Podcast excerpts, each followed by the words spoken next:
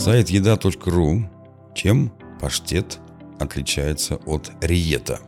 Рассказывает француз Режис Тригель. Автор статьи Людмила Сальникова. Французские слова «паштет», «террин», «риет» звучат восхитительной музыкой для нашего уха.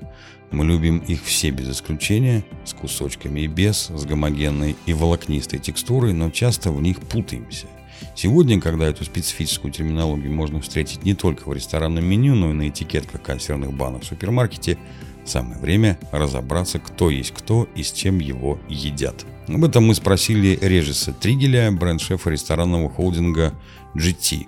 Во-первых, потому что кому разбираться во всех тонкостях, как не французу. Во-вторых, потому что Режис уже давно живет в России и, как никто другой, может переложить французские техники в понятные нам термины.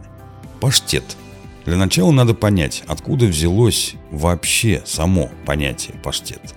Изначально паштет был чем-то вроде шредера, только не офисного, а кухонного, куда складывались все остатки обрезки после разделки туши животного, измельчались, оборачивались в тесто, и в таком виде все это запекалось в духовке.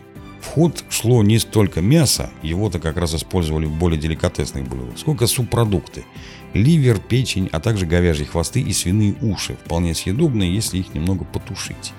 То есть французский термин «пате» или по-русски «паштет» изначально подразумевал именно что-то вроде мясного пирога с разнокалиберной начинкой.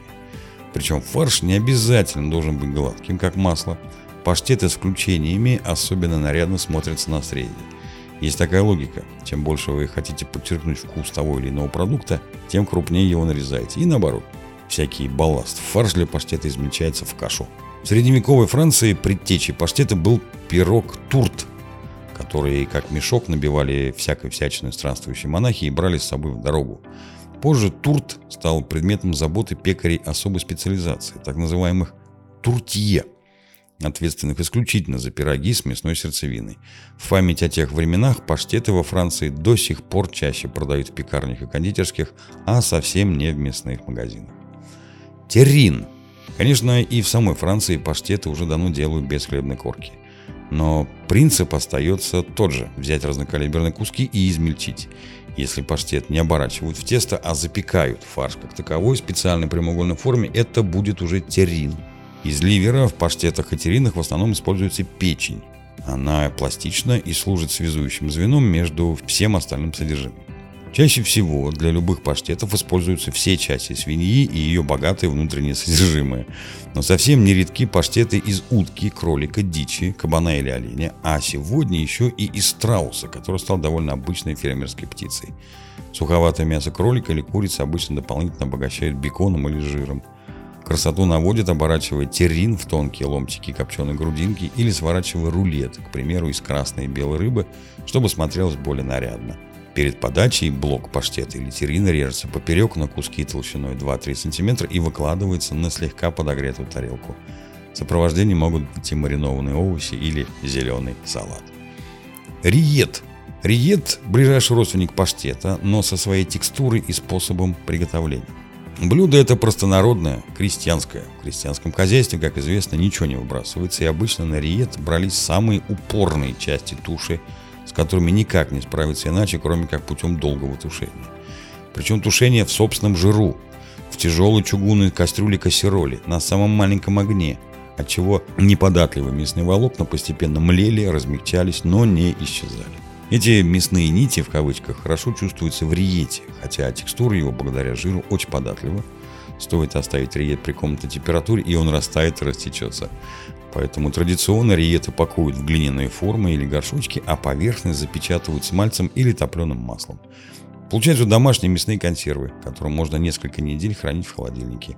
Кстати, во Франции до сих пор существует такая милая традиция. Горшочек с домашним риетом заворачивают в какую-нибудь симпатичную салфетку, перевязывают ленточкой и дарят друзьям на Рождество. К такому презенту прилагаются обычно красивая солонка и перешница.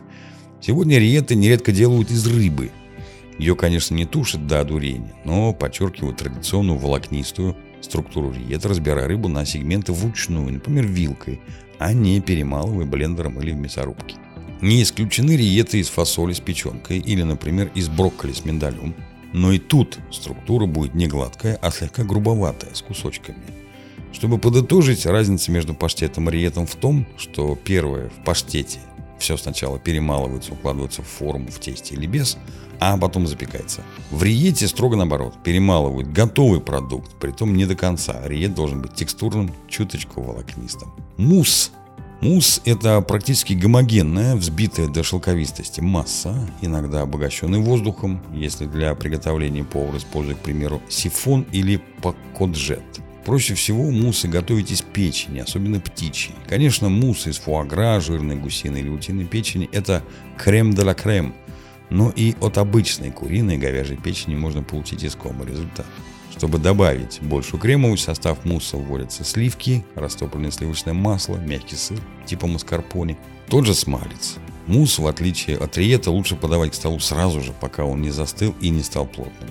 Поэтому нет смысла чем-то запечатывать его поверхность.